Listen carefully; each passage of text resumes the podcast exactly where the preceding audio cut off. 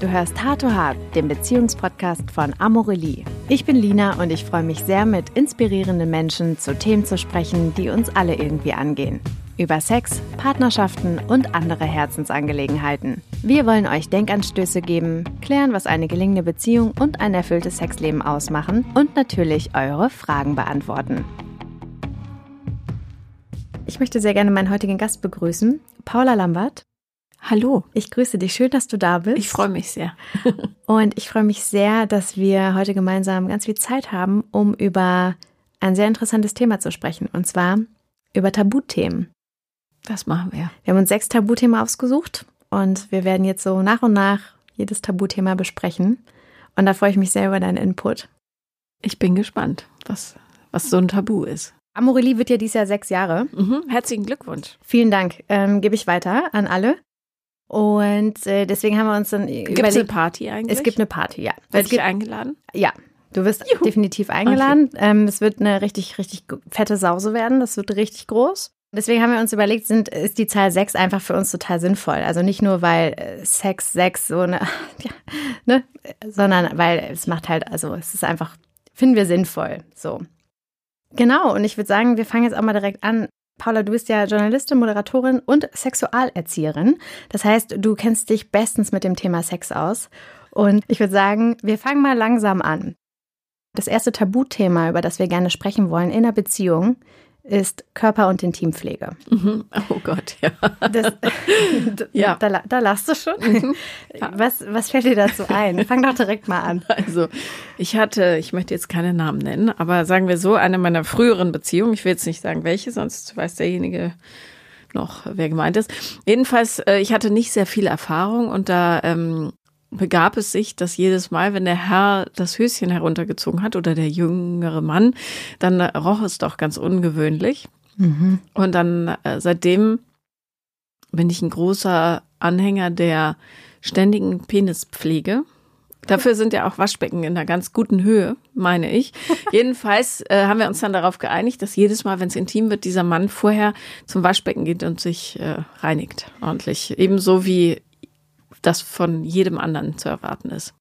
Ich finde das Wort ständige Penispflege sehr gut. Und du erzählst das gerade so locker leicht, als wäre das so, ja, nee, voll normal, äh, du, du, du riechst, mach, wasch dich bitte. Das ist ja wahrscheinlich nicht so einfach gewesen. Ne? Also äh, doch, es war genau so. Aber das war einer der wenigen Momente in meiner Jugend, wo ich mal mutig war. Aber es war so eine, eine Notsituation, dass ich, ich konnte gar nicht anders als drumrum reden. Mhm. Also ich habe gesagt, dein Penis stinkt, du musst ihn waschen. Es ist ja wahnsinnig schwierig, über so heikle Sachen ähm, was einem zum Beispiel am geliebten Partner nicht so gefällt, äh, die anzusprechen, äh, ohne dass sich der andere angegriffen fühlt oder so. Aber ich bin immer wieder verblüfft, wie nachlässig die Leute auch mit Zahnhygiene umgehen. Also dann sitzen die dir gegenüber und du kannst die letzten 20 Mahlzeiten heruntererzählen anhand dem Zeug, was da so zwischen ihren Zähnen klebt. Und ich finde, dass ein Respekt sich selber gegenüber, wie auch dem Partner oder irgendeinem Mitmenschen gegenüber, sich ordentlich zu pflegen, wenn man die Möglichkeiten hat. Und die haben wir ja, Gott sei Dank, fast alle.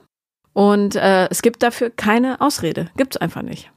Finde ich ganz richtig und konsequent, weil ich möchte das ja selbst auch nicht haben. Ne? Also jemand, der da, dann wird man intim und ich erwarte ehrlicherweise natürlich auch von meinem Gegenüber, dass derjenige sich dann entsprechend äh, sauber macht. Also verstehe ich auch nicht. Nee. Aber ich glaube trotzdem, dass es gerade in einer Beziehung wenn sich sowas entwickelt, angenommen, ne? Also man lernt sich kennen, dann ähm, investiert man vielleicht noch mehr ähm, Zeit in die Intimpflege. Dann kann es ja auch sein, dass das dann irgendwann, dass man nachlässig wird. Ne?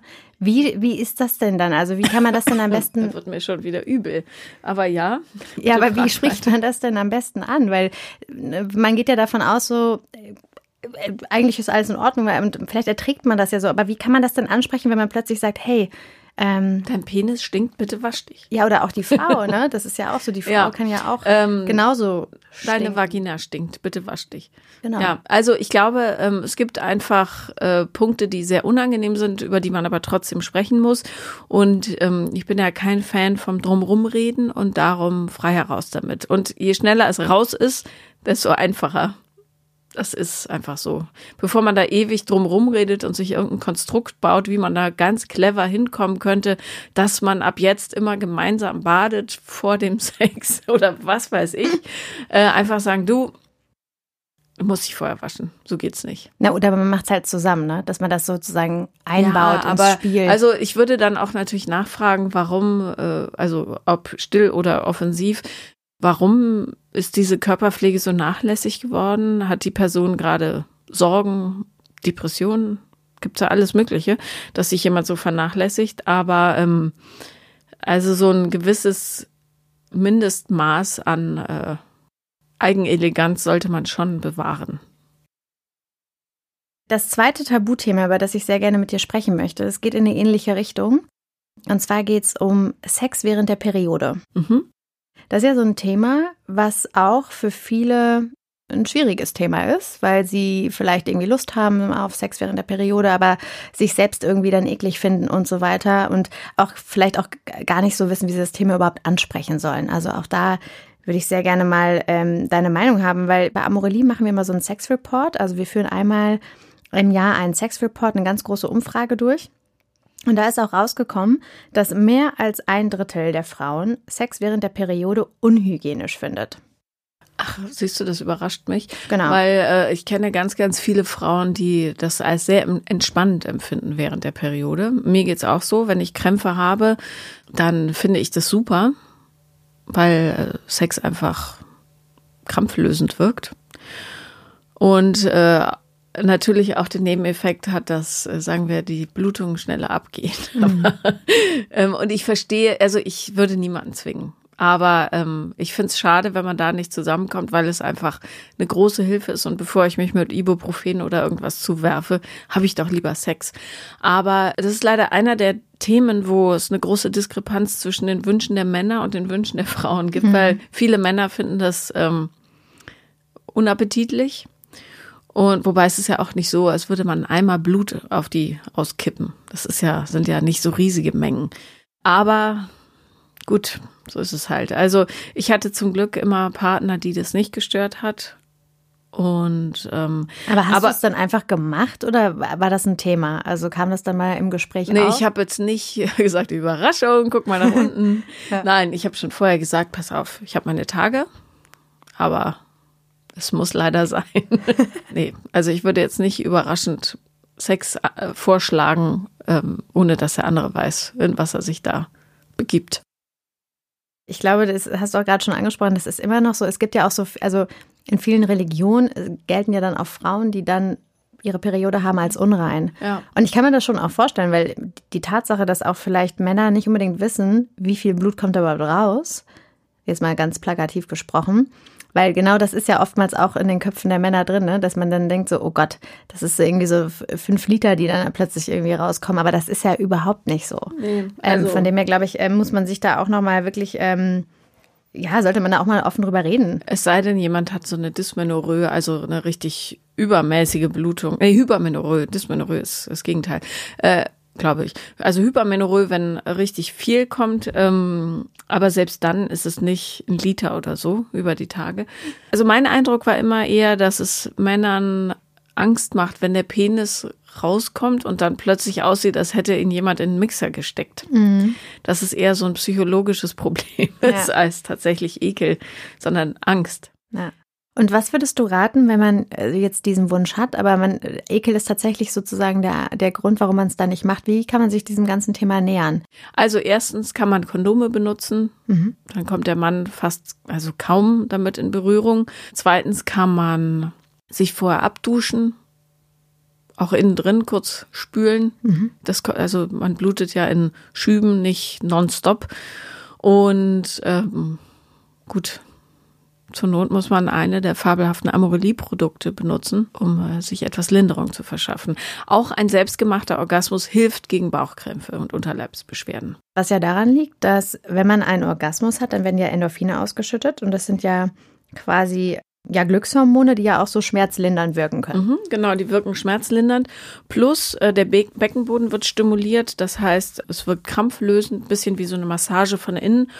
Und ähm, ich kenne Frauen, die haben sogar einen Vibrator mit in den Geburtssaal genommen. um sich äh, zu lösen quasi. Und es gibt auch Hebammen in den USA, die lernen jetzt, also was heißt lernen, aber äh, du musst dem Ganzen ja so einen medizinischen Touch geben, mhm. ähm, die äh, befriedigen quasi die Frau während der Geburt manuell, damit eine Entspannung eintritt und das Kind ist leichter rauszukommen.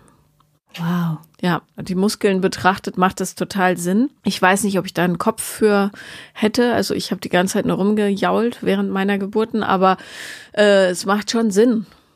Wenn wir jetzt so darüber sprechen, die Periode klingt schneller ab, sage ich jetzt mal, man blutet schneller ab. Mhm. Man hat weniger, also man hat weniger Stress, wahrscheinlich auch weniger PMS, ne? Mhm, klar. Weniger Krämpfe. Also eigentlich hat es nur Vorteile, wenn es man hat das nur Vorteile. Also ich bitte die Männer da draußen, die zuhören, sich doch nochmal zu überlegen, ob sie ihrer Frau nicht was Gutes tun wollen mhm. und äh, einfach ein Kondom benutzen. Und alle, die äh, keine verständigen Männer haben, die können eins dieser fabelhaften elektrischen Geräte benutzen. Auch das hilft. Sehr gut. Das klingt gut. Das nächste Tabu, über das ich gerne mit dir sprechen möchte, das sind Sexfantasien. Woo! ja, das sind, sind, ist sehr allgemein gehalten und ähm, auch da gibt es ja wirklich diverse Fantasien. Und also von, von bis, ich glaube, das äh, ganze Spektrum können wir überhaupt bis nicht äh, bearbeiten. Aber wie ist denn deine Einstellung zu Sexfantasien? Weil wir bekommen oftmals dann auch so Fragen und viele Nachrichten zu diesem Thema, so, hey, ich habe irgendwelche Vorstellungen im Kopf, ist das jetzt krank? Muss ich das mit meinem Partner teilen und kann ich das ausleben und sind das zu krasse Fantasien? Ist irgendwas falsch mit mir und so weiter und so fort? Was ist denn da deine Meinung? Also der große Zauber an Fantasien ist ja, dass sie einem selber gehören und dass niemand da reingucken kann und dass man alles tun kann, was man möchte. Und pathologisch wird's erst dann, wenn du das Bedürfnis hast, diese Fantasie, bei der jemand Schaden nimmt. Das ist das einzige Kriterium, was gilt.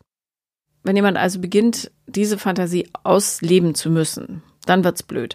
Ansonsten sind Fantasien auch ausgelebte wie gesagt, bei der niemand zu Schaden kommt, völlig in Ordnung. Und ähm, ich hatte neulich eine Frau in meiner Sendung, die hatte immer so Fabelwesen-Fantasien. Das heißt, wenn sie masturbiert hat, war ihre größte Freude daran gar nicht der Orgasmus selber oder der Weg dahin, sondern dieses Abenteuer, in das sie sich begeben hat. Und das waren dann, ähm, keine Ahnung, jetzt keine Höhlentrolle und auch keine Elfen, aber so Mischwesen mhm. ähm, mit Löwenpranken und monsterhaften Gesichtern und so, es schwang immer so diese, diese Unterwerfung an das Stärkere mit. Mhm. Und sie mochte aber gerne dieses Setting, dass es halt irgendwas außerhalb des Irdischen ist. Und das fand ich eine sehr, sehr schöne Beschäftigung. Also besser, als wenn man oder, oder nicht besser, aber interessanter, als wenn man an Rudi von nebenan denkt, äh, der, keine Ahnung, dann plötzlich von der Arbeit kommt und einen nimmt. Also das war, die hat sich richtig Mühe gegeben. Die hat dann so eine ganze Welt erschaffen mit äh, Gerüchen und äh, Geräuschen und Pflanzen und Fabelwesen, die kamen. Und das fand ich äh, sehr schön. Wow, vielleicht die auch ein Buch irgendwie, kann sie das als Buch so, so ein Fabelwesen. Das, die fabelhafte Welt der, wie auch immer sie hieß. Ja.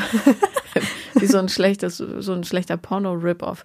Ja, ähm, also Fantasien sind ganz toll und äh, die sagen tatsächlich gar nichts über den äh, Zustand der, oder was heißt gar nichts, aber sie haben jetzt keinen so maßgeblichen Einfluss im normalen Maße auf das reale Leben. Es gibt zum Beispiel sehr, sehr viele Frauen, ähm, manche Studien sprechen von 82 Prozent, die Sexfantasien mit anderen Frauen haben. Mhm. Unheimlich viele. Sehr wenige davon leben es tatsächlich aus. Und dann, dann schreiben sie mir ähm, auf Instagram oder so, bin ich jetzt lesbisch, oh Gott, bin ich bi? Also abgesehen davon, dass so what?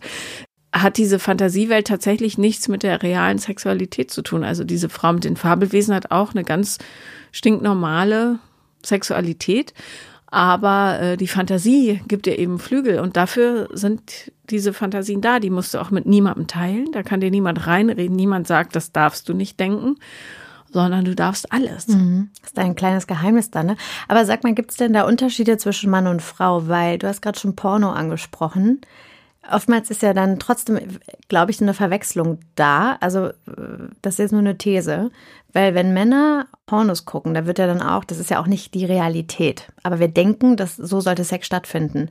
Und oftmals ist es ja dann so, dass ja auch Männer, die ja eine sehr visuelle Sexualität haben, dass sie das dann sozusagen in die Realität mitnehmen und da eine, ja, ein Porno irgendwie nachspielen wollen, was dann viele Frauen auch unter Druck setzt. Ja, da sind aber die Frauen nicht ganz unschuldig dran, weil viele immer noch äh, Sex mehr oder minder über sich ergehen lassen, so wie der Mann es gerade abzieht und sagen dann, es war aber ein schlechter Liebhaber, anstatt zu sagen, entschuldige mal, wir sind in der Realität, guck mir bitte in die Augen und benimm dich nicht wie so ein wilder Affe auf mir, sondern äh, wir, wir haben hier Sex zusammen und ich bin nicht deine Triebabfuhr Barbie. Mhm.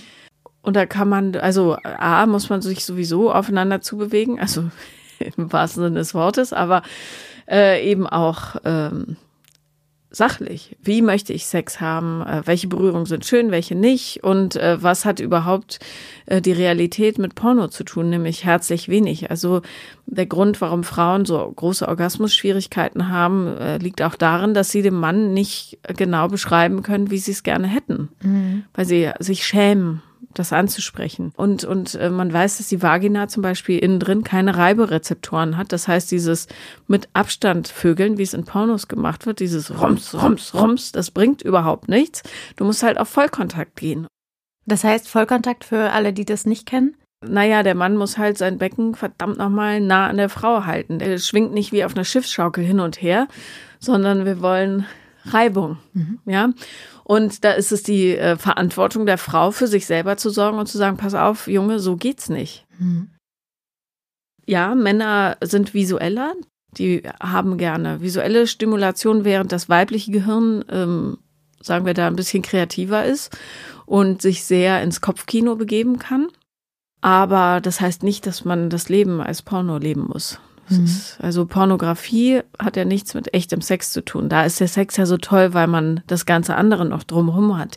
Die Intimität, vielleicht auch so ein bisschen Scham, die Aufregung, die, das offene Herz mhm. und so mhm. weiter.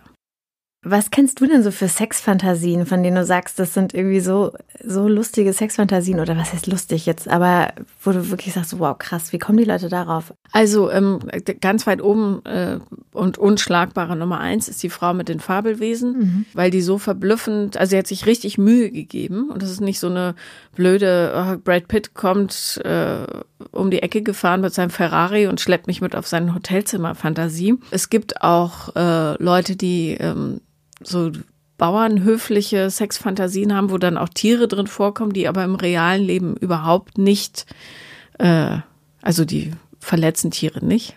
Bin ich jedenfalls relativ sicher. Ich hoffe. Das hoffe ich, hoffe ich auch. Und ansonsten sind die, äh, die meisten Fantasien sind ja so äh, Eroberungsfantasien im Grunde. Jemand nimmt mich. Also bei Frauen unheimlich oft. Mhm. Und da gibt es ja unendliche Spielharten. Aber heißt das dann, wenn man so eine Fantasie hat, dass man im realen Leben dann nicht genommen wird? Also, dass man sich das eigentlich noch mehr wünscht oder nicht richtig vom Partner genommen wird? Naja, das ist ja das Problem, äh, gerade heute in äh, Zeiten von MeToo.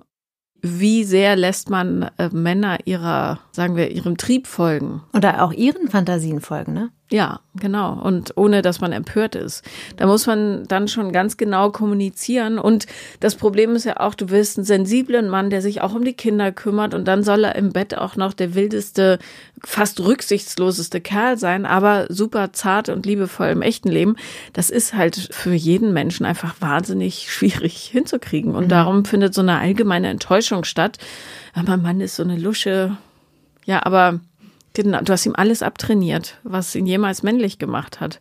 Also würdest Darum. du auch an, an die Frauen definitiv appellieren, erzieht eure Männer, beziehungsweise sagt, was ihr wollt? Naja, das ist jetzt ein bisschen äh, krass formuliert. Niemand sollte an irgendwen rumerziehen, aber erzieht lieber euch selber, nämlich dahin, dass ihr sagt, was ihr braucht. Und lasst den anderen sein, wie er ist in seiner Natur. Also ich will lieber einen Mann, der seinen Impulsen folgt, als einen, der nur meinen folgt. Mhm. Ja. Ich würde gerne noch mal einmal ganz kurz auf die Sexfantasien ähm, zurück. In unserer Umfrage, ich habe mal die Top 3 Ergebnisse mitgebracht. Was glaubst du, ist die Top 1 Nee, wir fangen hinten an. Was glaubst du, ist die Top 3 Sexfantasie? Vom Setting her? Mhm. Kann, also ist jetzt relativ offen gefragt. Das ist ja wie bei Familienduell. Also es gibt ja so bestimmte Kategorien. Keine Ahnung, sag mal eine Okay, Kategorie. also ich sage jetzt direkt die Antwort Rollenspiel. Ach, Rollenspiel. Oh, So meinst du, okay. Genau. Rollenspiel, Rollenspiel ist nur Nummer drei. Ja. Und auf Platz zwei Sex mit einer fremden Person. Mhm. Und was glaubst du ist auf Platz eins? Habt ihr Frauen oder Männer oder beides gefragt? Beides. Wir haben beides gefragt. Äh, ein Dreier? Richtig. Ja. Ähm, Warum ist das ein Dreier? Das ist jetzt, finde ich, klingt jetzt nicht so abgefahren. Mehr Männer wollen einen Dreier haben als Mhm. mehr Frauen, aber Und das, das ist das Verrückte ist, häufig sind es ja die Männer, die sich dann total überfordert fühlen, weil das Problem mit der männlichen Potenz ist ja, äh, gerade so Ü30, dass es doch relativ lang dauert, bis sie wieder können, nachdem sie einmal zum Höhepunkt gekommen sind. Und die Frauen vergnügen sich dann und der Mann sitzt, Mann sitzt gramgebeugt daneben und denkt, nee, so habe ich mir das aber nicht vorgestellt. Dreier sind in, in der Fantasie eine ganz, ganz tolle Sache. Es ist abwechslungsreich. Du hast das Gefühl, gerade als Mann, äh, zwei Frauen liegen dir zu Füßen. Ich glaube, das spielt da so in diese Machtfantasien rein. In der Realität sind Dreier wahnsinnig anstrengend, sehr häufig enttäuschend und äh, also mir persönlich echt zu anstrengend. Aber das wieder ist das Schöne an Fantasien. Man kann sich das ganz toll ausmalen, bis sich alle zu dritt auf so einem Satinbett wälzen, der Mann mit einer ewig andauernden Erektion darum stochert und fantastischen Oralsex gibt und so weiter und das Haar wallt und verklebt nicht wie in der Realität. Ähm, ja, das ist schön. Und äh, Sex mit Fremden finde ich auch sehr reizvoll als Fantasie, weil man so äh, keine Verantwortung hat. Das ist super. Also das Ganze, was danach kommt, fällt halt völlig weg. Darum ist es für ähm, schüchterne Frauen, also die kein Gefühl dafür haben, was sie eigentlich wollen, gar nicht so schlecht äh, One-Night-Stands oder bedeutungslose Affären zu haben, weil man sich da freier bewegen kann. Du musst halt, wenn du das hinkriegst, nicht beeindrucken, sondern du kannst sagen, so und so will ich und mutiger sein. Ja. Und vielleicht ähm, ist dieser Performance-Charakter spielt da auch nicht so eine Rolle, weil im Zweifel musst du den oder diejenige ja eh nicht nochmal wiedersehen, wenn du nicht möchtest, ne? Absolut. Ja. Und immer Kondome benutzen. Das Natürlich. Stimmt. Ja. Was glaubst denn du, ist denn die beliebteste Sexstellung? Es kann ja auch eine Fantasie sein, also so abgefahrene Sexstellung, weil es gibt ja auch viele Paare, die haben so ihr Repertoire, ne? Es sind dann immer so die Top. Also ich Zwei. würde jetzt auf Doggy tippen. Mhm. Hast du recht. Ja, Doggy ist allerdings für Frauen, die Orgasmusschwierigkeiten haben, jetzt nicht so wahnsinnig geeignet, weil einfach die Stimulanz äh, da sehr oberflächlich ist. Es gibt Frauen, die können so sehr gut zum Höhepunkt kommen, äh, aber die meisten ehrlich gesagt nicht. Und dann frage ich immer, ja, was ist denn mit dem guten alten Missionar, wenn ihr so Probleme habt? Du musst ja Kontakt kriegen. Das ist übrigens auch die Lieblingsstellung der Frauen. Ja, ich, Missionar. ich finde das für Männer auch schön. Man muss es halt richtig machen. Es darf nicht langweilig werden. Aber dieses Gefühl der absoluten Verschmelzung, das kriegt man im Missionar halt ganz gut hin. Weil man ja auch Blickkontakt hat, ne? Mhm. Das heißt, dann baut man auch wieder eine Bindung auf, man ist sich irgendwie intimer und Ja. gefühlt näher, ne? Ja. Hm.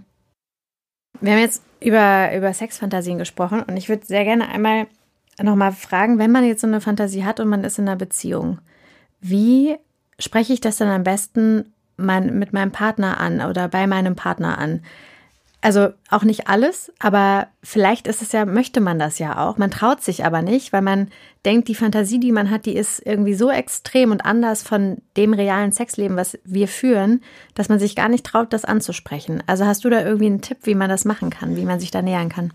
Also, ganz wichtig wäre, dass die Fantasie nicht dahin deutet, dass man im realen Leben wahnsinnig unglücklich ist und unzufrieden mit dem Partner oder der Performance des Partners. Also wenn ich sage, ich will aber von einem starken, großen, bärigen Mann über die Schulter geworfen werden und der Mann selber ist 1,65 und wiegt 48 Kilo, könnte das ihn möglicherweise etwas knicken.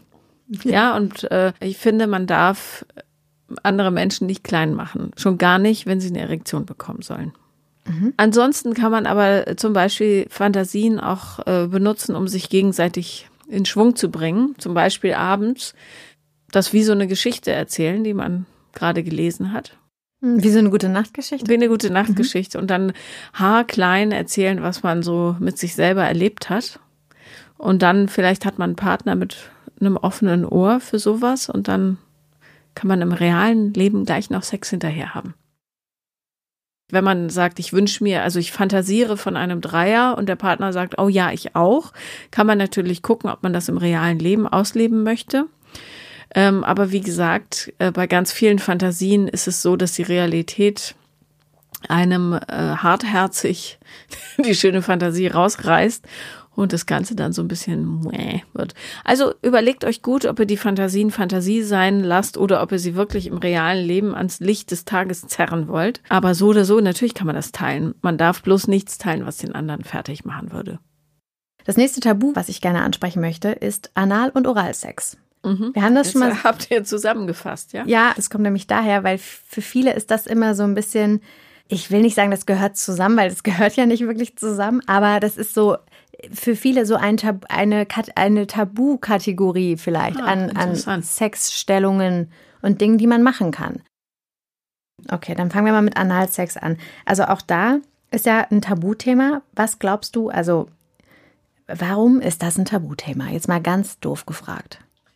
Weil der Mensch über diesen Körperausgang Stuhlgang hat und ähm, mit Kot möchte niemand spielen. Also niemand, sage ich so leichtfertig dahin. Die meisten nicht, sagen wir so. Und ähm, das ist natürlich auch sehr schambehaftet, weil es riecht nicht gut und schmeckt möglicherweise nicht gut. Das kann ich jetzt nicht beurteilen, aber ich, es gibt sicher Leute, die das können. Und ähm, es ist halt im Grunde das schwärzeste Loch des menschlichen Seins. Mhm. In jeder Hinsicht. The Black Hole, ja. Das ist aber so lustig, weil wir haben, wir haben ja so ein Online-Magazin und der meistgeklickte Artikel ist wirklich der Artikel über Analsex. Mhm. Das heißt, ich glaube, das ist auch so dieses, ah, ich möchte es ganz gerne und informiere mich mal. Wie kann ich mich dem Ganzen nähern? Wie kann ich das ansprechen? Weil auch das, das haben wir ja gerade schon besprochen, ist für viele so ein Tabuthema. Hat viel mit Scham und Angst zu tun. Wie fühlt sich das an, wenn ich das noch nie gemacht habe? Tut, Tut es weh? Ja. Und auch da die Frage, vielleicht ist es auch so, dass man Angst hat, dass man von dem Partner, wenn man das vorher noch nicht gemacht hat, in so eine Schublade gesteckt wird. So, oh, die will Analsex? Uh, vielleicht ist es einfach auch so eine Angst. Aber wie kann man sich diesem auch da wieder nähern? Also du hast, wirst jetzt wahrscheinlich sagen, einfach ansprechen. Aber vielleicht gibt es da ja auch andere Möglichkeiten, ohne direkt zu sagen, ich möchte Analsex haben. Sondern vielleicht kann man das Ganze auch irgendwie schon mal so ein bisschen einleiten. Also das ist jetzt in dem Kontext auch ein bisschen blöd gesagt, aber ja, ja. warum nicht? Warum? Ja. Äh, also, es gibt nichts, worüber man nicht sprechen kann. Und ähm, Analverkehr ist eines der Themen, über das man unbedingt sprechen sollte, wenn man sich dafür interessiert, weil es sehr viel zu beachten gibt.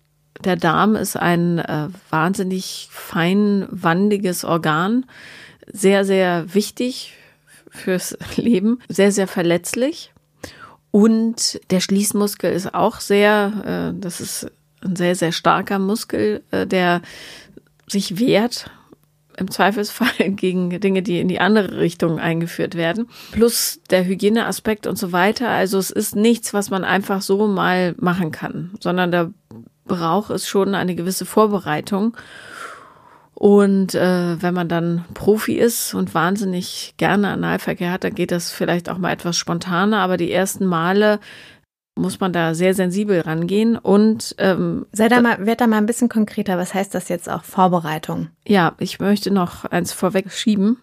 Es zwingt euch keine Analverkehr zu haben. Also das hat sich so verbreitet, äh, dass man unbedingt Analverkehr haben muss, am besten schon mit 18, 19, damit man alles gemacht hat. Das stimmt nicht. Man darf auch zu Analverkehr Nein sagen, wenn man das nicht will. Ja, und man kann auch ohne Analverkehr leben. So, aber falls man gerne Analverkehr haben möchte, bietet es sich an, äh, vielleicht einen kleinen Einlauf zu machen. Das würde ich jetzt nicht direkt davor machen. Falls da noch Flüssigkeitsreste drinne sind, könnte das auch unschöne Überraschungen geben. Und natürlich den Körper von außen reinigen. Und ich würde jetzt auch kein indisches Essen essen oder ein äh, Chili oder so, was stark im sich im Dickdarm vergnügt eine Weile. Mhm. Nichts Blähendes, kein Sauerkraut, Weißkohl dieser Art, keinen frischen Salat. Und äh, ich würde das in einer Stimmung machen, die positiv optimistisch ist, auf keinen Fall gestresst, in einem ruhigen Ambiente nicht. Wir haben jetzt eine halbe Stunde, dann kommen die Kinder gleich wieder reingestürzt, sowas auf gar keinen Fall.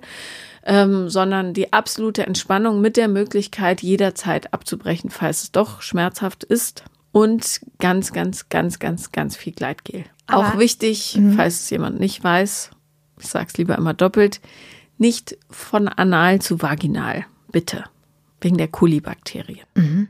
Okay, ganz wichtig. Aber andersrum ist möglich. Andersrum ist möglich. Okay. Ich glaube, dass ähm, viele auch dann die Angst haben, was passiert, wenn das dann schief geht. Ja, also ähm, es gibt, wenn man äh, mal so im Internet guckt, entsetzliche Unfälle nach Analverkehr. Okay, bitte nicht googeln. Doch, bitte, ist ganz lustig. Äh, vor allem auf den amerikanischen Seiten. Sagt euch der äh, Maler Jackson Pollock was? Mir ja. Diese Art, bloß mit Code dann halt. Äh, diese Art Unfälle. Mhm. Es gibt viele schöne Unfälle. Und wenn das passiert, dann ist es so. Was willst du machen? Kannst ja nicht sagen, ich ziehe jetzt äh, weg oder ich wechsle den Freund es ist halt so, mein Gott. Tschüss. Ja. Passiert halt. Also ne? ja, du kannst dich auch kurz schämen, aber mein Gott, damit leben musst du ja so oder so. Also es ist genau wie sich spontan übergeben. Mein Gott, es passiert halt. Mir hat auch eine erzählt, sie hatte, ähm, hat ihrem Freund oral Sex gegeben und der ist zu tief gekommen und dann hat sie auf seinen Schwanz gebrochen. Aber hatte er sich vorher ordentlich gepflegt? Ja, ja, das schon. Es war wirklich nur eine Überstimulation quasi. Deep Throat. Vielleicht. Also das passiert auch, aber dann muss man, also idealerweise dann lacht man darüber. Dann muss man es einfach weglachen. ja, nein, äh, was soll's? Also ja. es bringt nichts, sich da zu verkrampfen. Ja, absolut. Vor allen Dingen, ich glaube, man macht es ja auch jetzt nicht mit jeder Person vielleicht. Das heißt, du hast ja schon ein Grundvertrauen, sollte man vielleicht haben. Wenn du nicht total entgrenzt bist, dann machst du es nicht ja. mit jeder Person, ja. Okay. Ja, es gehört halt einfach dazu. Was gehört dazu? Dass es nicht alles gut ist, sondern so. dass man, dass auch Unfälle dazu Ich dachte schon an Halbverkehr, da würde ich widersprechen. Nee, nee, nee, nee. Da stimme ich dir zu, dass es nicht dazugehört. Es gibt auch, und ähm, das muss man vielleicht auch nochmal sagen, es gibt doch verblüffend wenige Frauen, die wahnsinnig auf Analverkehr stehen. Aber woran liegt es denn, dass Männer das so toll finden? Und vor allen Dingen, was spüren denn da die Frauen konkret? Also jetzt mal äh, Unterschied vaginal und wenn man Analsex hat. Also für den Mann ist das, ähm, oder stehen ja auch nicht alle Männer drauf, aber Männer, die es mögen, berichten, dass es äh, aus ganz vielen Komponenten besteht, dieses herrliche Gefühl. A, ist es äh, sehr, sehr eng. B, ist es gleichzeitig eine sehr, sehr schöne Position. Du hast den Po der geliebten Frau vor dir. Ist so ein bisschen Machtding. Sie ist nämlich in dem Moment völlig wehrlos im Grunde. Und du hast äh, noch so eine Pornofantasie mit drinne. Und bei Männern liegt ja die Prostata quasi direkt hinter der Darmwand. Also deshalb haben Männer gerne Analverkehr. Das ist in heterosexuellen Beziehungen also nicht so oft der Fall, dass der Mann sich selber stimulieren so, äh, kann, äh, selber, selber, selber durch die Frau stimulieren lässt mit einem Strap-on oder was weiß ich. Passiert aber auch natürlich. Ähm, und dann sind die Männer immer verblüfft, dass es doch ganz schön zwickt wenn man äh, das Poloch in die falsche Richtung aufstößt mhm. oder aufgleitet im Idealfall. Aber es ist natürlich auch eine ganz, ganz große Vertrauensübung. Mhm. Also ich glaube, bei Analverkehr spielt die Psychologie, zumindest in heterosexuellen Beziehungen, eine noch größere Rolle. Man kann das ja, also für viele Männer, die das dann ja auch mal erfahren wollen, nicht direkt mit dem Strap-on, mit dem Finger kann man das ja dann auch versuchen. Genau, nun ist der Finger ja, wenn es gut läuft, deutlich geringer äh, im Umfang als ein Penis. Das stimmt. Ja, hoffentlich. Insofern ist es nicht ganz fair. Ja, das stimmt auch. Und, aber so als ja, Einstieg vielleicht, ne? Äh, aber ähm, es gibt ja auch Männer, die sind einfach gebaut wie ein ähm, Pferd. Und mit denen ist es dann wahnsinnig unangenehm. Also das ist dann schon richtig schmerzhaft und das also muss man auch nicht mitmachen. Mhm. Ja. Okay, also dann ähm, bitte da ganz vorsichtig rantasten und wie gesagt, man muss es nicht haben, aber wenn, dann kann man auch drüber reden und vor allen Dingen, wenn es nicht klappen sollte, kann man auch drüber lachen. Ja, unbedingt. Also ich finde, Humor und Sex sind sowieso äh, untrennbar miteinander verbunden und wer über Sex nicht lachen kann, der soll es vielleicht lassen. Dann würde ich sehr gerne noch einmal über Oralsex sprechen. Sehr gerne. Oralsex ist ja auch so ein bisschen, liegt ja auch äh, verknüpft mit dem ersten Tabuthema, über das wir gesprochen haben. Mit der Körperhygiene. Richtig, Ganz wichtig. Körperpflege. Das ist ja auch so ein bisschen, wenn man weiß, oh, der Partner stinkt total oder der schmeckt echt unangenehm. Dann nehme ich nicht in den Mund. Dann nehme ich nicht in den Mund. Und das ist auch für viele auch die Angst, weil sie denken, dass sie eventuell nicht gut riechen oder schmecken, dass sie sich dann auch erst gar nicht auf Oralsex einlassen, obwohl das eigentlich auch eine Fantasie ist. Also da gäbe es ja die einfache Lösung, einfach mal zu duschen. Mhm. Und fertig ist es. Ja. Also wir wussten das sehr, sehr früh, dass man sich reinlich halten muss, weil ein Mädchen aus meiner Klasse, was mit einem Jungen aus meiner Klasse angefangen hat und sie war so ein, zwei Jahre vor, also weiter in der Entwicklung. Wir hatten dann Oralsex und äh, beziehungsweise wollten sie Oralsex haben und die junge Dame schob quasi, also sah unter die Vorhaut des Mannes und da waren sehr viele schillernde Geschichten zu sehen. Und äh, darum wussten wir, dass es, wenn sich jemand nicht wäscht, äh, nicht richtig ist. Ja, und dann kam noch das Erlebnis mit meinem, einem meiner ersten Freunde und dann seitdem, also. Nie wieder gemacht. nee, nie wieder ohne Duschen. Es ist auch, ist so eine Frage, äh, wenn man so völlig im Affekt ist und jemanden sehr, sehr liebt, ist das alles auch nicht so schlimm. Der Mensch hat halt Stellen, an denen er nicht riecht wie Karamellbonbon. Wie gesagt, es ist ein, eine eine Verbeugung vor sich selbst und dem anderen, wenn man sich reinlich hält. Das ist wichtig. Ich will eigentlich gar nicht dieses Frauending, das Frauen-Männer-Thema aufmachen. Aber Männer und Frauen geben und nehmen unterschiedlich gerne Oralsex. Mhm. Und da ist so ein bisschen die Frage, weil Frauen ähm, lieber geben als selbst bekommen. Stimmt nicht. Also ja. ich nicht. Okay. Aber ähm, ich mag beides wir, haben ja, wir haben ja die Umfrage gemacht und die sagt das. Da ist aber so ein bisschen die Frage, ähm, also sollte das immer so ausgeglichen sein oder ja, also es gibt ja auch so Frauen, die sagen, ich habe eigentlich total Bock, irgendwie der Mann jetzt einzublasen, aber ich will das auch nicht sofort machen weil dann, dann denkt er vielleicht irgendwie, ich bin keine Ahnung, ich gebe mich zu schnell her oder so. Also auch da wieder, wie kann man sich da irgendwie nähern, dass es auch ein ausgeglichenes Verhältnis ist? Also erstmal ist es ganz wichtig, sich nicht die ganze Zeit darüber Gedanken zu machen, was andere von einem denken. Mhm meine Erfahrung sagt, du lebst glücklicher, wenn du das machst, was dich glücklich macht. Und nun würde ich jetzt nicht beim ersten Date mir überlegen, ich habe wahnsinnig Lust, dem einen zu blasen und ihm einfach ungefragt die Hose runterreißen.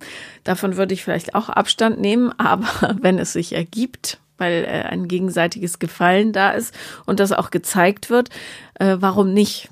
Ich glaube tatsächlich, dass Frauen vielleicht weniger gerne Oralsex empfangen, weil sie Angst haben, dass sie komisch riechen oder mhm. so, könnte ich mir vorstellen, weil es ja unzählige Witze gibt über den Intimgeruch von Frauen.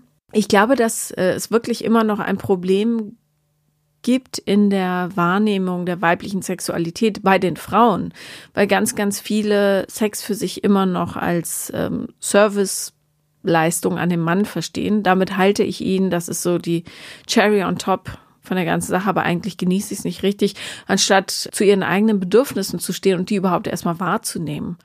Ich kenne wenig Frauen, die das nicht sehr genießen, den Oralsex. Und zumal, wenn sie Orgasmusschwierigkeiten haben, bei Oralsex kommen sie fast immer. Mhm.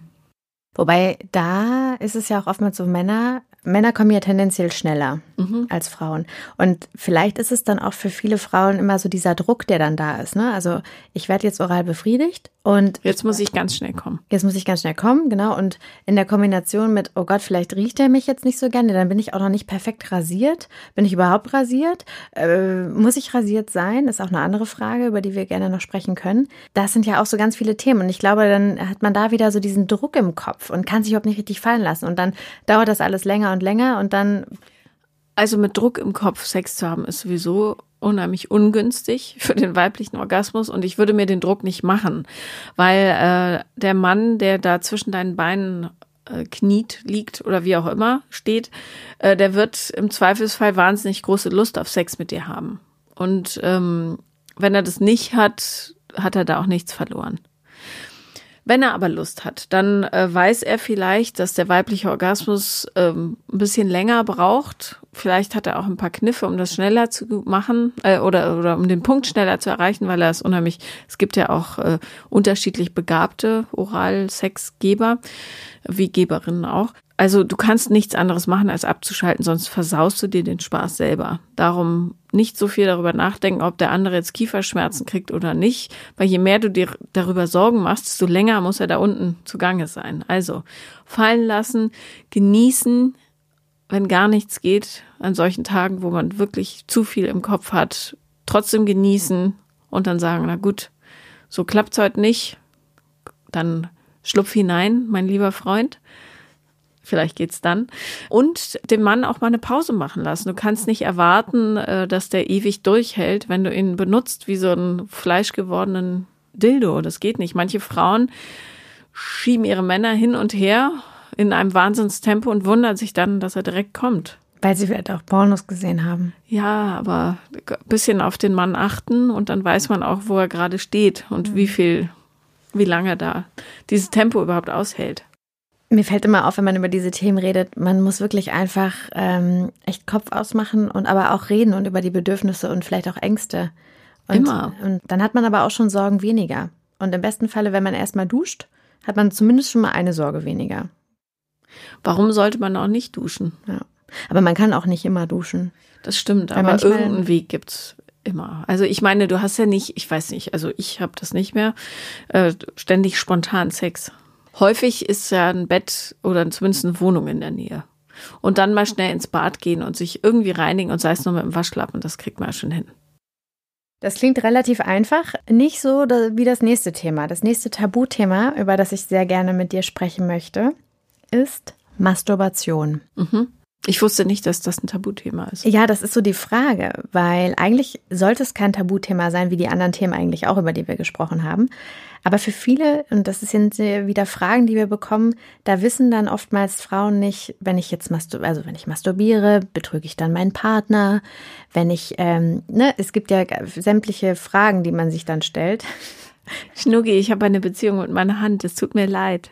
Ja, ja. und ähm, deswegen äh, ist so die Frage, ob das, vielleicht können wir auch sagen, das ist hier als Tabuthema irgendwie angesiedelt, aber es sollte definitiv keins sein. Also wir können auch. Nein, vor allen Dingen sollte es selbstverständlich sein. Und Masturbation ist speziell für Frauen deshalb so wichtig, für Männer auch, aber vor allem für Frauen, weil die Anatomie einfach ein bisschen kniffliger ist, ähm, damit sie überhaupt wissen, wie sich ihre Organe, also die Geschlechtsteile anfühlen. Weil viele Frauen haben keinen blassen Schimmer, was da unten so abgeht, wie das aussieht, wie sich das anfasst, was passiert, wenn man es anfasst, fasst. Mhm. Und speziell für Frauen, aber auch für Männer ist es äh, ja sehr wichtig zu masturbieren. Äh, also besonders für Frauen, weil die Anatomie einfach etwas äh, komplexer ist.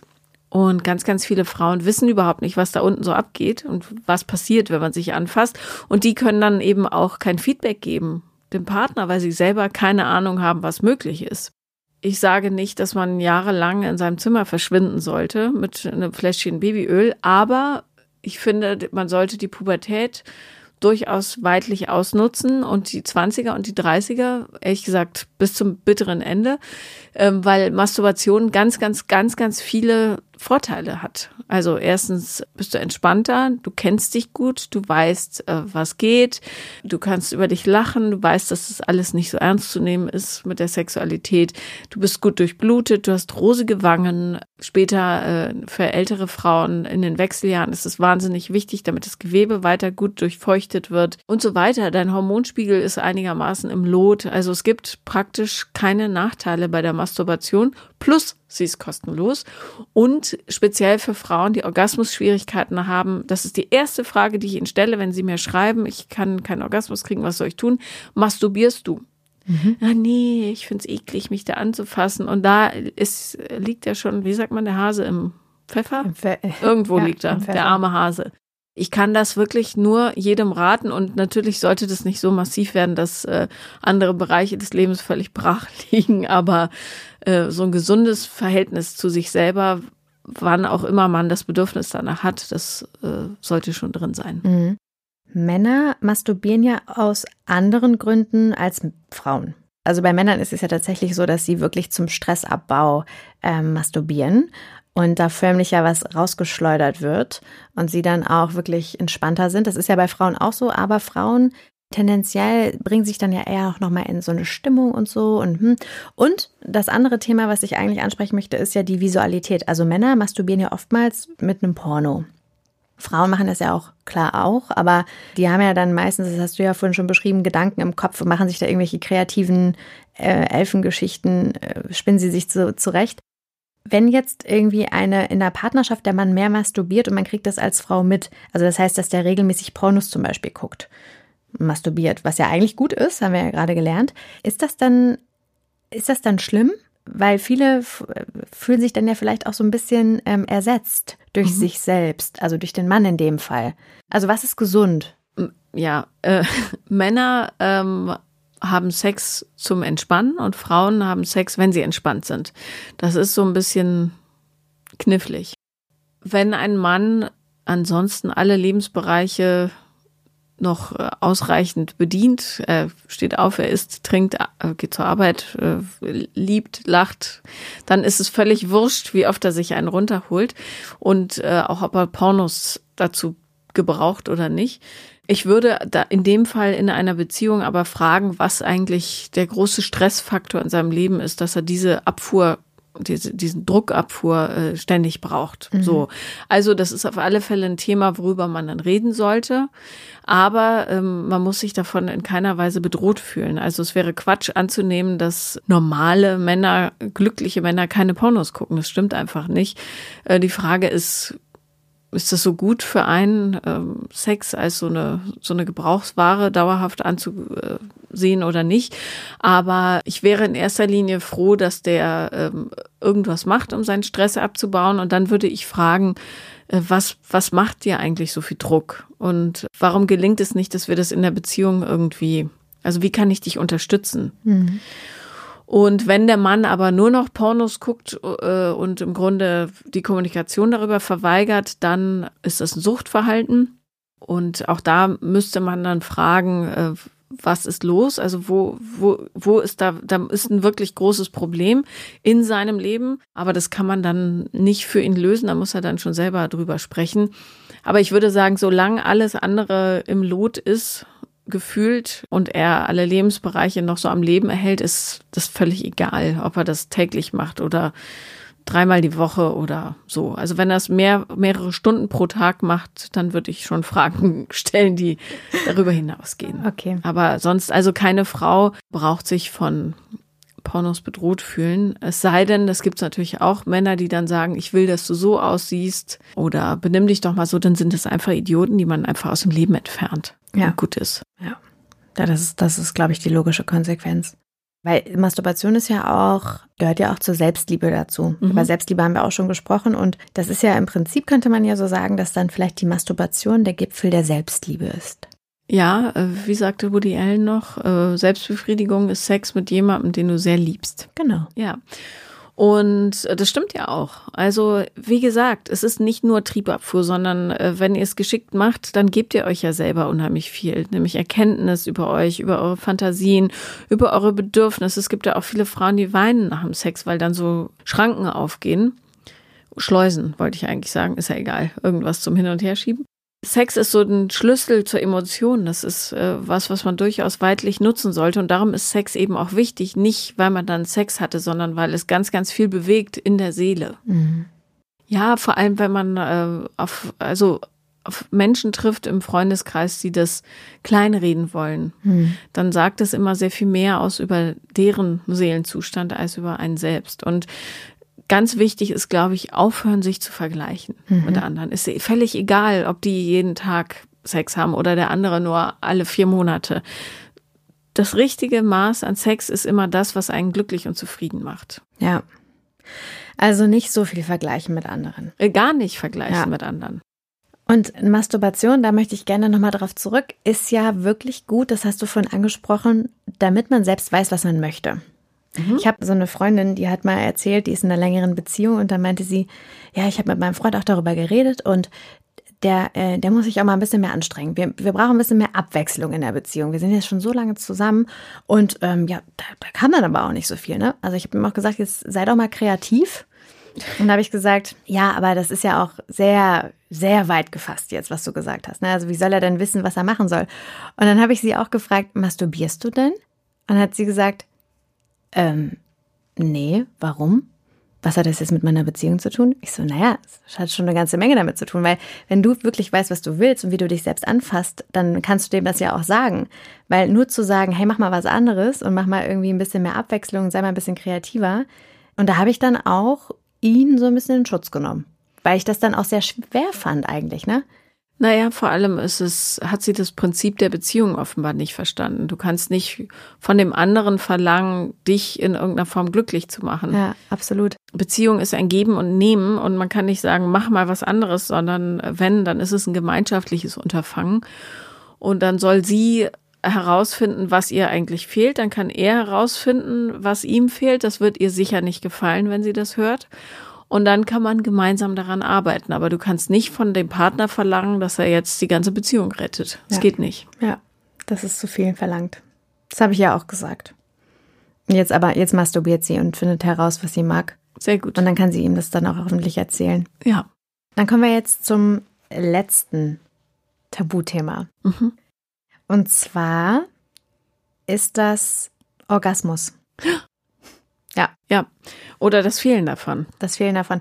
Orgasmus, also in, das klingt jetzt vielleicht erstmal gar nicht wie so ein Tabuthema, aber das ist schon auch ein Thema, was in Beziehungen ja oftmals trotzdem tabu ist. Also einen Orgasmus bekommen oder nicht bekommen oder faken oder nicht faken oder wie auch immer.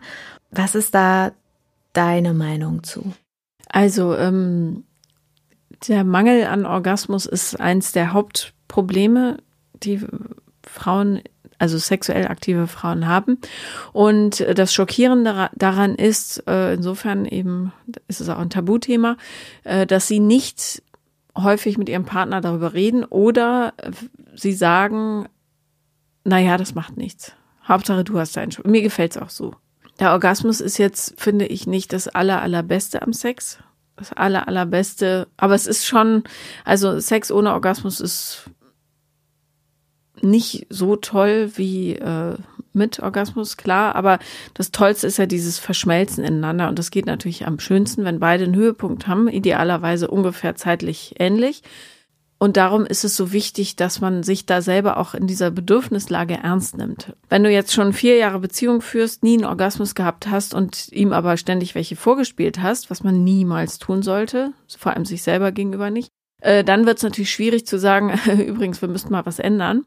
Mhm. Und darum versuche ich, das Bewusstsein dafür gerade bei jungen Frauen zu schärfen, dass sie da durchaus eine Anspruchshaltung entwickeln dürfen und vor allem offen darüber reden. Und ich habe, also kein vernünftiger Mann wird darauf sagen, Pech, mir da egal. Ja. Sondern, ähm, also die, die Männer, die ich kenne äh, und auch die ich berate, das sind alles solche Typen, die dann sagen, ich tue was ich kann, sag mir wie. So. Und dann äh, kommt es natürlich auf das Wie an, äh, wenn die Frau sich selber nicht ernst nimmt und sagt, ah, naja, komm, wir probieren es jetzt noch so und wenn es dann nicht geht, ist es auch egal. Dann hat der Mann natürlich überhaupt keine Chance, sich da rein zu entwickeln. Die Frau auch nicht, aber die hat sich ja selber ins Ausgeschossen. Und darum ist es total wichtig, darüber zu reden, bis zum Erbrechen bis mhm. es irgendwie funktioniert. Und ich sag immer, turnt nicht im Stehen rum und Doggy-Style und so, vergesst das erstmal. Klammert euch an den Missionar und übt, übt, übt, bis sie sich so entspannen kann und er den richtigen Grind hinkriegt und nicht hektisch werden und nicht darüber nachdenken. Oh, jetzt kommt's gleich. Warte, jetzt, jetzt gleich. Oh, Achtung, Achtung. Ah, nee, war doch, nee, warte jetzt aber. Dann in so einem Stress könnte ich auch nicht kommen, ja. Also, arbeitet dahin. Das kann ja auch wie ein Projekt sein in der Beziehung. Das ist ein Prozess auch, ne? Und das Wichtigste ist Entspannung, Entspannung, Entspannung. Ohne Entspannung wird es nicht funktionieren. Und da muss aber auch sich, oder da sollte sich, weil man muss ja nichts, aber wäre es wünschenswert, wenn sich die Frau vor allen Dingen in diesem Fall von dem Beispiel, von dem wir gesprochen haben, dahin erzieht, dass sie auch selbst den Anspruch hat. Ja, natürlich. Und dafür ist die Masturbation ebenso wichtig. Die muss wissen, wie es sich überhaupt anfühlen kann. Aber ganz kurz mal, ne? Warum, wenn man weiß, dass es das gibt, als Frau und als Mann den Orgasmus und der ja wunderschön ist, warum haben manche Frauen diesen Anspruch, beziehungsweise haben nicht diesen Anspruch, den Orgasmus zu bekommen. Und unterdrücken sich, also indem, ich sage jetzt mal nicht, dass sie sich als Person unterdrücken, aber unterdrücken ihren eigenen Orgasmus. Weil sie sich bewusst oder unbewusst schämen, dass sie nicht orgasmusfähig sind. Und ich glaube fest daran, dass jede Frau einen Orgasmus haben kann. Man weiß das aus ähm, Beziehungen zwischen Frauen, die haben praktisch nie Orgasmusprobleme. Ja. Es liegt so ein kleiner Denkfehler, glaube ich, im heterosexuellen Konstrukt. Ähm, der rührt vielleicht aus den 30er, 40er, 50er Jahren her, dass Sex eher dem Manne dient äh, und weniger der Frau und schon gar nicht beiden gleich.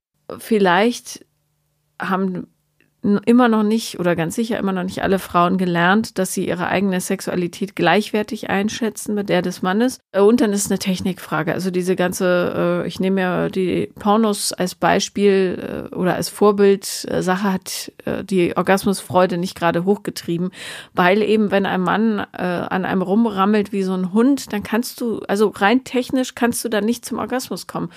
Es wird nicht funktionieren, weil du eben in der Vagina keine Reiberezeptoren hast und dieser äh, vaginale Orgasmus, von dem immer alle reden, der ist ja eher um das Gewebe rum. Der geht auch von der Klitoris aus und bezieht alles Gewebe mit ein. Den kriegst du aber auch nur hin, wenn ein gewisses Maß an Reibung und Druck da ist. Ja. Sonst, also auf das Gewebe, ja. Ich rede jetzt innere Schamlippen, äußere Schamlippen, Klitoris und so weiter. Mhm. Okay, das sind jetzt viele. Plus G-Punkt. G-Punkt, okay. Das sind viele, viele Fakten, viele ähm, Begriffe, die wir gerade gehört haben. Und das sind ja auch Mythen, ne? Also ähm, vaginaler Orgasmus, klitoraler Orgasmus. Vielleicht kannst du da noch mal ganz kurz erklären, ja. wie das Ganze sich zusammensetzt, weil die Klitoris ist ja nicht nur die Klitoris, die man außen sieht, sondern die ist ja eigentlich Riesig viel länger. Groß, ja. Genau. Aber ähm, das sind keine Mythen. Es gibt einen Unterschied, auch vom Gefühl her, ob du einen Orgasmus bekommst durch Oralsex oder während der Penetration. Aber der Ursprung ist im Grunde derselbe. Der vaginale Orgasmus findet nicht in der Vagina statt, sondern in den ersten zwei Zentimetern, die äh, quasi der Einführstutzen. Und ähm, ganz oder sexy wie das heißt. Der, der, der Orgasmus im Einführstutzen. nee, der Stutzen wäre dann in dem Fall, glaube ich, auch eher der Penis. Also am, am äußeren Rand der Vagina. Dort ähm, also dort, also im Grunde zieht sich alles Gewebe zusammen. Himmelgott, das ist aber auch kompliziert, aber ist das zeigen zu erklären. Also ähm, in der Vagina spürst du relativ wenig, das ist trotzdem alles eher im äußeren Bereich, so ganz einfach gesagt. Du erreichst den, wenn du mit einer etwas äh, unerfreulichen Orgasmusrate gesegnet bist, vor allen Dingen durch Entspannung und Zeit, Zeit, Zeit und kein schnelles Gerammel, sondern eher das, was man Slow Sex nennt, also liebevoll zugewandtes Gelümmel. Gelümmel. Okay. Und äh, noch etwas. Mhm. Wenn ihr noch nie einen Orgasmus hattet, dann empfehle ich euch, schnappt euch euren Kerl und äh, haltet ihn nah im Missionar. Das ist die einfachste Position, äh, um das zu üben und sagt, meinetwegen, heute machen wir eine Orgasmus-Training-Session ähm, und du dienst hier nur dieser Übung, das müssen wir jetzt irgendwie hinkriegen und versucht euch dabei zu entspannen. Ihr schafft es. Ich bin ganz, ganz fest davon überzeugt. Das ist, also das ist ein sehr schönes Vorhaben, finde ich. Das klingt irgendwie, dann ist da auch vielleicht nicht so der Druck, sondern es ist wirklich wie so ein Projekt oder so. Ja, sowas, ne? und man muss das auch alles nicht so, man muss es nicht immer so bierernst äh, ja, nehmen, sondern du kannst auch darüber lachen, wenn es nicht klappt. Aber es wird klappen, garantiert. Und irgendwann kannst du eine Orgasmusfreude auch üben. Wenn du einmal den Kniff gefunden hast, ist wie gehen lernen im Grunde, dann weißt du, was du tun musst, damit es passiert. Ja es ist nicht so komplex. Man muss nur offen drüber reden und bereit sein, da so ein bisschen Fummelei zu investieren, im wahrsten Sinne des Wortes. Was ein sehr schöner Invest ist, finde ich. Total. Jetzt stresst euch da erstmal nicht. Wichtig ist, dass ihr überhaupt kommt. Und wie gesagt, man kann sich da total reinfuchsen. Eine gute Übung wäre auch nicht so viel auf Stühlen sitzen, sondern mehr hocken äh, oder wenn das nicht geht, einen ganz klassischen Beckenbodentrainer ähm, benutzen. Den gibt es, glaube ich, auch bei euch im Shop, denke ich mal. Ähm, weil der Beckenboden bei der Orgasmusfreude das A und O ist. Wenn der schlapp ist und ausgeleiert durch zu viel Sitzen und weil keine Spannung drauf ist, dann wird es schwieriger. Aber je mehr Orgasmen du hast, desto strammer das Ganze und umgekehrt. Also üben, üben, üben und nicht aufgeben. Mhm. Hast du noch was zum Thema Orgasmus, was du gerne loswerden möchtest? Irgendwas, was du gerne noch teilen möchtest? Also ich würde gerne alle Frauen da draußen bitten, a, keine Orgasmen mehr vorzuspielen, es sei denn, ihr befindet euch in einer Situation, wo ihr ganz, ganz schnell irgendwo hin müsst. Aber wirklich nur ausnahmsweise. Aber in Beziehungen sowieso nicht, weil es einfach ein, äh, ein fatales Signal an euch und an den Partner ist. Aus, äh, aus dieser Sache kommt ihr auch nicht mehr so einfach raus. Und äh, seid ehrlich, das ist einfach wirklich wesentlich. Und wir sind zu weit, auch als, äh, als Art an sich, die Menschheit, um uns noch gegenseitig in die Tasche zu lügen. Hört jetzt auf damit. Vor allen Dingen ja, seid ehrlich zu euch selbst. Wir haben ja gerade über sechs Tabuthemen gesprochen von denen eigentlich keines ein Tabu sein sollte, muss man sagen. Genau, das finde ich auch, weil ähm, das, das sind ja alles Themen, die von, ähm, von Kundinnen und Kunden von uns kommen, von Leuten, die uns schreiben, die Hilfe brauchen, die sich einfach austauschen wollen, die einfach mal irgendwie einen Rat haben wollen und sich da auch sehr unsicher sind. Und deswegen finde ich das super gut, dass wir darüber sprechen. Aber eigentlich, das habe ich jetzt gerade in unserem Gespräch gemerkt, ist eigentlich keines dieser Themen ein, ein Tabuthema, beziehungsweise eigentlich sollte keins dieser Themen ein Tabuthema sein. Ja, das stimmt. Und das Einzige, was alle üben müssen, ist vernünftige Kommunikation. Mhm. Und dann gibt es auch keine Tabus, weil die ekligen Seiten des Menschseins, die haben wir alle. Jeder einzelne von uns. Sogar also, Brad Pitt. Oder Ryan Gosling. Liebe Paula, ganz vielen Dank, dass du heute da warst und dass wir uns über diese wundervollen Tabuthemen austauschen konnten, die ja eigentlich keine Tabuthemen sind.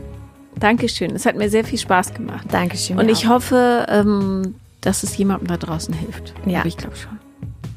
Ihr könnt uns natürlich auch sehr gerne eure Fragen und Anregungen schicken an podcast.amorelli.com und uns natürlich auch sehr gerne abonnieren auf iTunes, Spotify und Soundcloud. Ich freue mich sehr von euch zu hören und wünsche euch, wo auch immer ihr seid, einen wundervollen Tag. Ganz lieben Dank und bis zum nächsten Mal. Eure Lina.